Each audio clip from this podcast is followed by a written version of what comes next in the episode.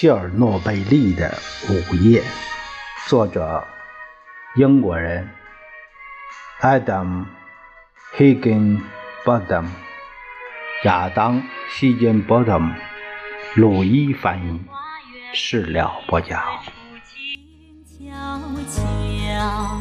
只有风儿在轻轻唱。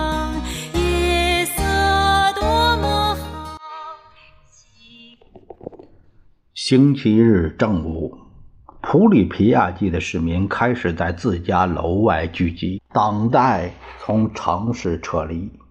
他们手中拎着小购物袋，里面装有个人物品、煮土豆、面包、猪油等食物，以及少量档案文件。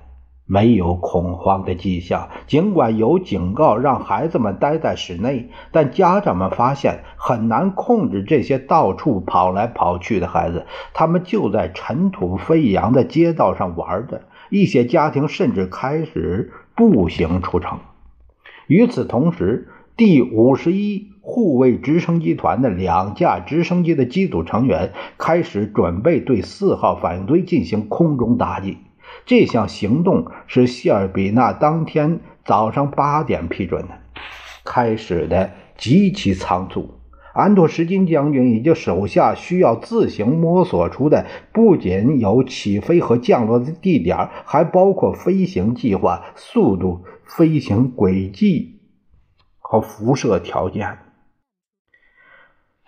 而所有这些都要满足那位急脾气的。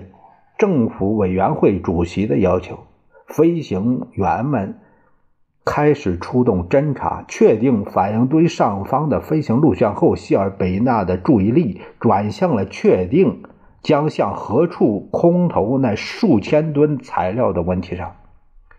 列加索夫和其他科学家最终确定了向四号机组废墟内部倾倒的那些物质的复杂配方。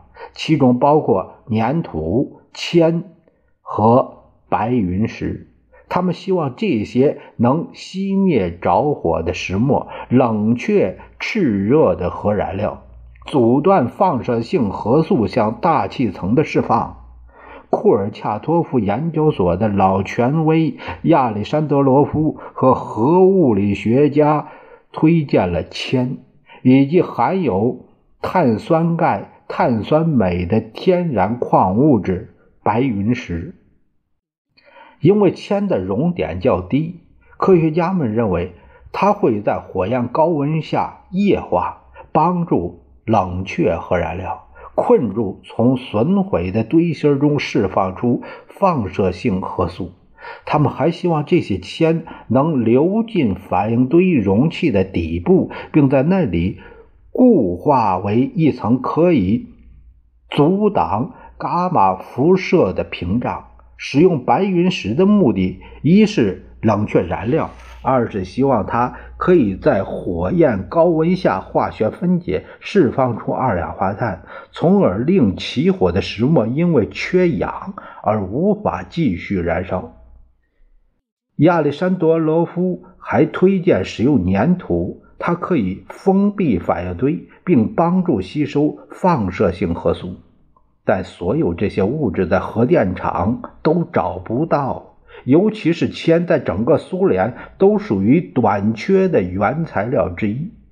然而，这项行动刻不容缓。谢尔贝纳下令，让飞行员飞向反应堆空投，终于从。罗夫诺核电厂用卡车运来的硼粉，这种中子漫化剂可以防止在剩下的油中产生新的链式反应。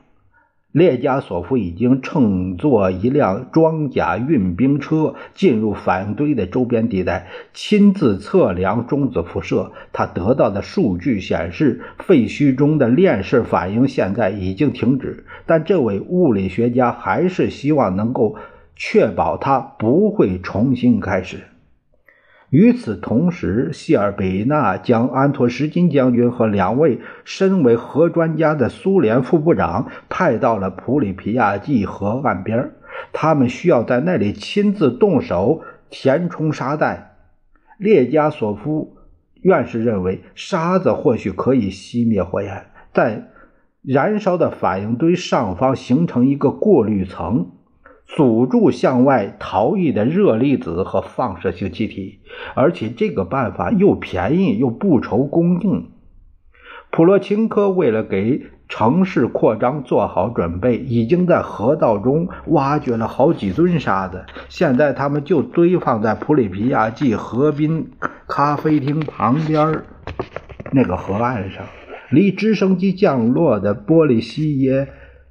旅馆门前广场只有两个街区，一切正好。因为所需量非常巨大，科学家们估计反应堆需要被一层至少一米厚的吸收剂覆盖。根据他们计算，这大约需要五万袋沙子。河岸边很热，将军和两位西装革履的副部长很快大汗淋漓。此外，比火辣辣的日头更糟糕的还有辐射。他们既没戴呼吸面具，也没带辐射剂。其中一位副部长向一群核专家管理者求助。这个管理者提出要求，要让他的手下在污染地区工作必须支付额外的奖金，但即便有他们帮忙，这项任务依然令人不堪负重负。两位专家驱车前往附近一个名为“友谊”的集体农场，找到一群正在忙着春播的集体农场职工。这些正晒着太阳的农场职工完全不相信他们听到的关于事故的新闻，也不觉得有必要扑灭燃烧的反应堆。更不认为他们耕作的土壤已经被辐射所毒化，直到农场厂长和党支书赶来，反复跟他们解释这场危机，这些农场职工才同意出手帮忙。最后，总共一百到一百五十名集体农场职工自愿加入了河岸上的劳动。随后，来自基辅民防部队的分遣队也赶来支援。但谢尔贝纳仍然不满意。回到白房子里，他把那些部长、将军逼得更紧，要求他们加快速度，并对核部门代表大发雷霆。他咆哮着说：“这帮人在炸飞反应堆这件事情上挺有天分，装填起沙袋来却蠢得无可救药。”就算谢尔贝纳真的知道此时这些人周围的空气中急剧。上升的污染水平，他也完全没有表现出来。这位委员会主席对待辐射危险的傲慢轻蔑态度，就如同一名骑兵军官纵马穿过炮火连天的战场。委员会中所有的人都以他为榜样。监测身边的放射性几乎成了不明智的做法。在这些部长中，洋溢着一股苏联式的英雄主义精神。星期日下午，头十袋沙子被抬到了广场，每袋超过了六十公斤，装在安托什金将军手下的一架直升飞机上。一共一千两百二十五辆大巴，他们车身颜色各异，红的、黄的、绿的、蓝的，红白相间的。漆着彩色条纹的，分别代表着十多家不同的苏联运输企业。除此之外，还有二百五十辆卡车和其他支援车辆，比如民防军的救护车、维修车、油罐车。下午两点，第一批放射性核素飘入大气整整一天半之后，这支等在普里皮亚季城外的五颜六色的车队终于开始移动。普罗钦科在城市入口处的铁路桥上等着他们，胳膊下夹着一张普里皮亚季地图。他穿着大热天穿的衬衫、裙子和凉鞋。一位陆军少校和另一位警方少校与他会合，他们彼此握了手，全都对自己需要做的事儿心知肚明，谁都没多说话。第一辆大巴开进时，那位警方上校挥手叫他叫停。普罗钦科爬上车，把地图递给司机看，为他指点方向。大巴车需要每五辆一组行动。他告诉他应当到哪个城区，如何到达那里，在哪栋建筑前停下，以及走哪条路出城。随后他下车，警官指挥叫来另外一组大巴车。普里钦科再给他地图指下一位司机。慢慢的，五辆又五辆，一个小时又一个小时，他目睹着这一千多辆车慢慢的开进风景如画的列宁大道的尽头，然后一个急转弯，喷出一道尾气，消失在城市中。普里皮亚季城一百六十座公寓大楼的五百四十个出口外面，市民们举步走上各自的巴士，大门在他们身后。砰的关紧。下午三点前后，基辅军区空军部队的副指挥官鲍里斯·涅斯杰罗夫上校看见目标出现在视野前方。他是一名有着二十年驾驶经验的直升机飞行员，曾服役于叙利亚，经受过阿富汗北部山区的战火考验。他开着一架大功率米八运输直升机从西边飞来，保持在两百米的高度，准备在接近四号机组红白条纹通风烟筒时减速。在他身后的货舱中，飞行工程师已经将滑动侧门打开，把安全带扣好在机身上，堆成一堆的十个沙袋就在他的脚下。涅斯杰罗夫将速度放慢到每小时一百公里，发出指令：“准备空投。”四号反应堆的废墟快速接近，上校的耳机中被静电干扰，噪音充满。驾驶舱温度计骤然从十度窜升到六十五摄氏度。安装在驾驶座椅后面的辐射计顿时爆表，透过脚踏板中间的驾舱玻璃，涅斯杰罗夫看见了白色的烟柱和闪耀着红光的反应堆边缘，就如同一座翻腾汹涌的熔炉。直升机上没有装备轰炸瞄准器和定位装置。要将沙袋正好投入反应堆坑时，飞行工程师需要用肉眼瞄准，估算出弹道轨迹，一个个的把沙袋推出舱门。当他在反应堆上方俯身而出时，整个人都会被毒气云包围住，经受着伽马波和中子辐射的轰击。除了自己的飞行服，没有其他的保护措施。从下方升起的高温热浪令涅斯杰罗夫不可能在空中逗留盘旋。如果直升机失掉了向前的冲力，它很可能会被超高温的气流柱困住，螺旋桨的扭矩会灾难性的下降，整架飞机将骤然从空中坠落。上校将速度降到每小时六十公里。他努力保持直升机稳定，希望飞行工程师能站稳脚步。发航！他大喊着。飞行工程师奋力举起第一个沙袋，投到四号机组上方的空中，然后第二个、第三个。投炮完毕。涅斯杰罗夫将机身调转向右驶开，准备下一轮空投。下午五点，玛利亚·普罗钦科折好自己的地图，挥手叫停最后一辆巴士，爬上去，一路驶过列宁大道。一个孤零零的乘客独自进入一座被抛弃了的城市。他指点司机从普里皮亚季城的一侧开到另一侧，在每个市区停下来检查自己的工作完成结果。六点三十分，普洛钦科回到市执委会大楼，告诉市长他的任务已经完成。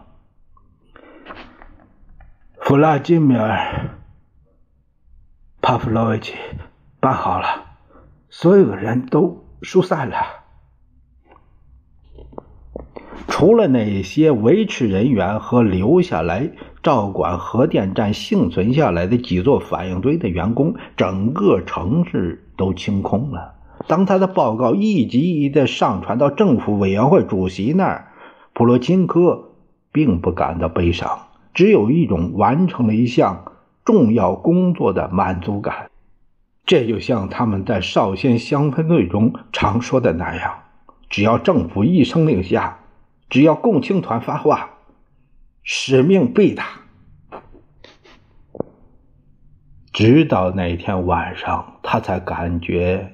不适，喉咙刺痛，头痛的眼前直发黑，脚脚踝火烧火燎，痛痒交加。他并没有把这些和辐射联系起来，部分原因在于，对于自己长时间站在铁路桥上，曾光着脚，暴露其中的飞扬的尘土里的放射线。阿尔法粒子和贝塔粒子作用下，他一无所知。他不愿意就此多想。当他开始腹泻时，普罗金戈告诉自己，不过是因为吃了变质的黄瓜。至于头痛、喉咙痛，他已经两天没睡觉了，不是吗？他把腿放在浴室的下水槽，用冷水冲洗双脚，以此来缓解瘙痒。但症状很快就又回来了。普洛钦科回到自己的办公室前，再次为化学部队绘制地图。如今，他们每六十分钟就要对该地区进行一次辐射调查。他们开始在市执委会的大楼内部四处清扫，以消除辐射，并警告他说：“走廊如今已经全都污染了，看门人早就走了。”于是，普洛钦科拿了块湿抹布。自己把地毯擦洗干净，没有手套，只能裸露着双手。五颜六色的巴士，这个长长的车队沿着城州狭窄的道路缓慢前行时，那些离开的居民中很少有人知道他们将前往何方。没人告诉过他们任何事，但他们坚信。自己会很快回来。部分车辆已经开出城界很远了，才有人意识到，粘在车轮上的放射尘已经到了十分危险的水平，必须返回普里皮亚季接受除垢。核电站一名员工已经和他妻子、孩子坐着巴士开出城五十公里，才告诉家人需要独自前行。而他得到返回电厂，帮助自己的同事。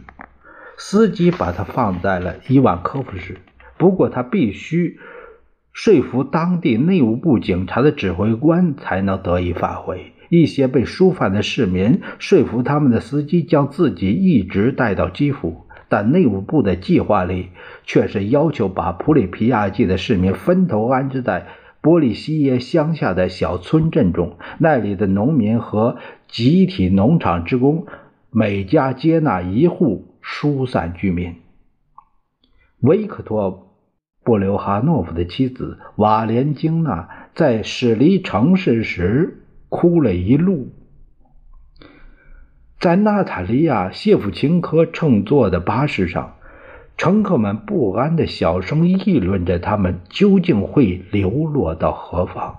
一路开过一个又一个居民点时，他们用目光搜索着路边村庄的名字，看到那些站在自家院子里目送他们经过的农民，一张张饱经风霜的脸上露出同情的神色。白房子三楼。政府委员会的会议仍在继续。楼下，普罗钦科仍俯首案前。大约晚上八点，他向窗外瞥了一眼，发现有个女人正穿过广场走进城市。她孤身一人拎着行李箱。普罗钦科想不通，城里的女人、孩子应当在几个小时以前就被送到安全地方了。他打发一位值班警卫下楼调查一下情况，自己则在办公室里看着他拦下的那个女人，对他进行盘问。他们交谈着，那个女人频频点头，然后继续拎着行行李箱往前走。根据那个警卫的反馈，普勒钦科发现，关于普里皮亚季发生紧急情况的消息显然没有阻止途经该站的火车按正常时刻表在这里停留。这个女人刚刚度周末回来，从一辆位于西南方向三百公里外的。赫梅利尼茨基开来的火车上下来，完全不知道在自己出门的这段时间，这里发生了任何情况。当警卫向他解释发生的一切时，他看起来不慌不忙的。当然，他同意被疏散，但首先我得回趟家。然而，当这个女人带着自己的行李返回公寓大楼时，她发现普里皮亚季已经完全变了样子。就在几个小时的时间。维克托·布留哈诺夫心爱的未来城市已经变成了一座鬼城。列宁大道两侧的阳台上，洗好的衣物晾在那里，无人收起，在微风中飘来飘去。沙滩上荒无一人，餐馆里空空荡荡，游乐场一片死寂。如今，街道上回响着新的声音。不知所措的宠物狗汪汪地叫着，它们的皮毛已被毒气污染严重，主人不得不将它遗弃。民防部队巡逻车开动时发出的嘎嘎声，以及直升机发动机无休止的突突作响，那是第五十一护卫直升机团的飞行员和工程师一趟又一趟地将成袋的硼和沙。投入那座放射性火山的血盆大口中。